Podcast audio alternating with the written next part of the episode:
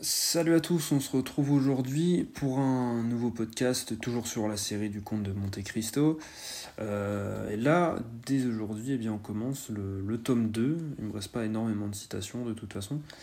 Euh, donc voilà, un passage que j'ai encore une fois trouvé intéressant et sur lequel j'aimerais revenir. Donc pour poser le contexte rapidement, nous sommes un, un, repas dans une maison de campagne entre donc, du coup, les personnages du livre qui sont des, des banquiers, des, des procureurs, des, des, grands bourgeois finalement de la société française. Euh, et donc c'est assez euh, comme, un, comme un précédent épisode où c'était aussi pendant un repas.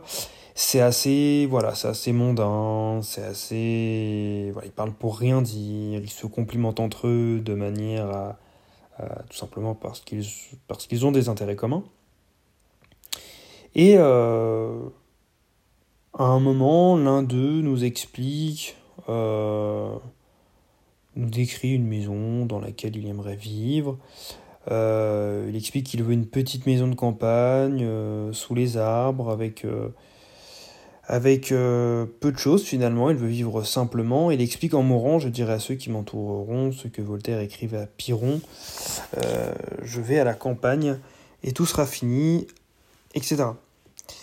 Et euh, un, personnage lui répond, vous êtes insupportable, les affaires politiques vous ont, vous ont donné l'habitude de rire de tout, et les hommes qui mènent les affaires ont l'habitude de ne croire à rien.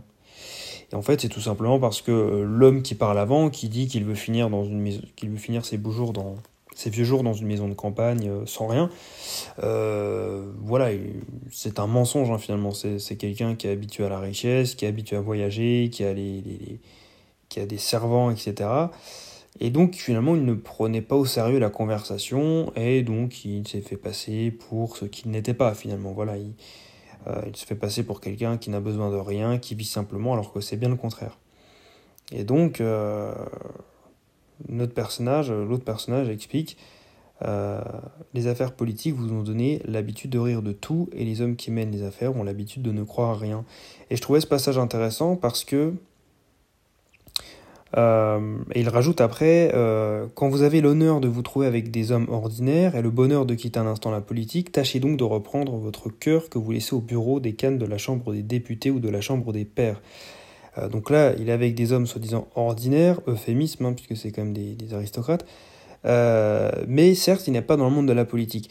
Et je trouvais ce passage intéressant parce que euh, je m'étais fait moi-même la réflexion, enfin vous savez c'est ce genre de pensée, de réflexion qu'on se fait, qu'on a en nous mais qu'on n'arrive pas forcément à exprimer, ou on, le sait sans, on le sait sans le savoir en fait, mais on trouve quand même qu'il y a un certain détachement, on, explique souvent que les hommes politiques sont hors sol, qu'ils sont déconnectés de la réalité, euh, donc notamment avec leurs déclarations ou leurs euh,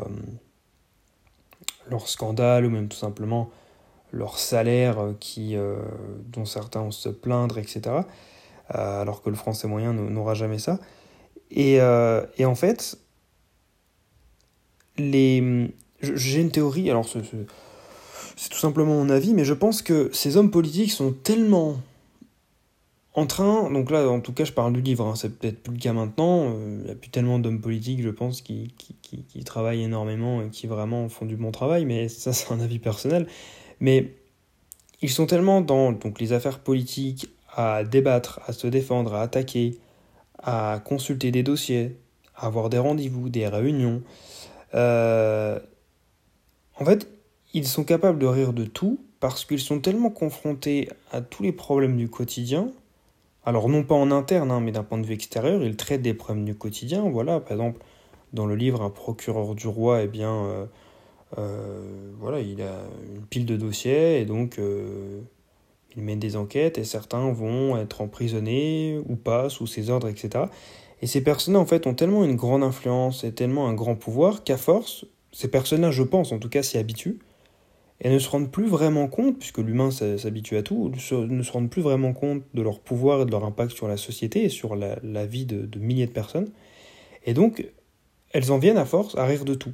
Et étant donné qu'elle fréquente des personnes qui, comme elle, ont, des, des, ont de grands pouvoirs euh, et sont responsables de beaucoup de choses, eh bien, à force, elles se mettent à rire de tout.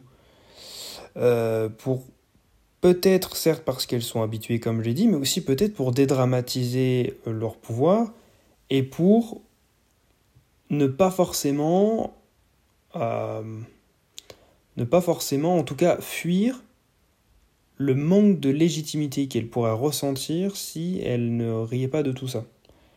Parce que qui est légitime finalement pour traiter d'affaires euh, qui, qui, concernent le sort national?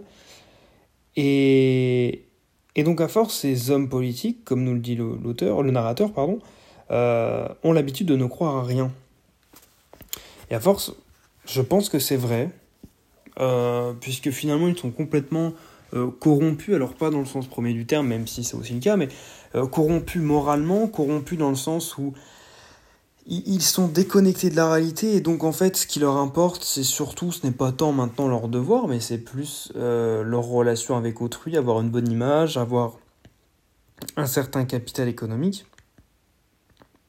Et donc ces personnes-là ne, ne, croient plus en rien parce qu'elles n'ont plus le temps forcément de, penser, de croire et de, de s'intéresser aux problèmes du quotidien ou de s'intéresser à des sujets un peu plus profonds, plus philosophiques que ce soit là à l'époque du livre au 19e la religion, ou que ce soit tout simplement euh, des, projets euh, personnels ou des, des, des, projets de vie avec sa famille, sa femme, etc. Euh, non, ces personnages sont forcément sont, sont, ont des œillères en quelque sorte et n'ont qu'une idée.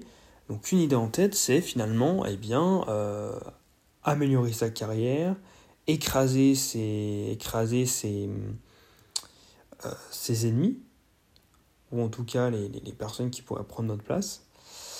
Et, et voilà, la seule idée, c'est finalement, il y a tellement une pression à l'idée de perdre sa place ou d'être humilié, euh, surtout à cette époque hein, où il y avait encore des, des duels, et bien qu'en fait, cette pression amène une déconnexion de la réalité puisqu'elles sont forcément, euh, elles sont constamment pardon, en train de, de se battre euh, façon de parler évidemment, elles sont constamment en train de se battre pour garder leur position et constamment s'enrichir. Euh, voilà, j'espère que, ça aurait été clair, c'est assez abstrait, comme euh, c'est une citation assez abstraite. J'ai volontairement pas pris de notes, j'ai rien écrit, j'ai je suis parti en one shot pour, un petit peu voilà, aller à l'encontre d'un plan, plan préétabli et de suivre un petit peu mes pensées. Euh, J'ai essayé d'organiser le tout quand même, j'espère que ça aura été clair, euh, que ça vous aura appris quelque chose, ou que ça vous aura fait ouvrir les yeux, ou fait réfléchir sur quelques points. Euh, mais voilà, en tout cas, j'ai essayé d'être le plus concis et le plus clair possible.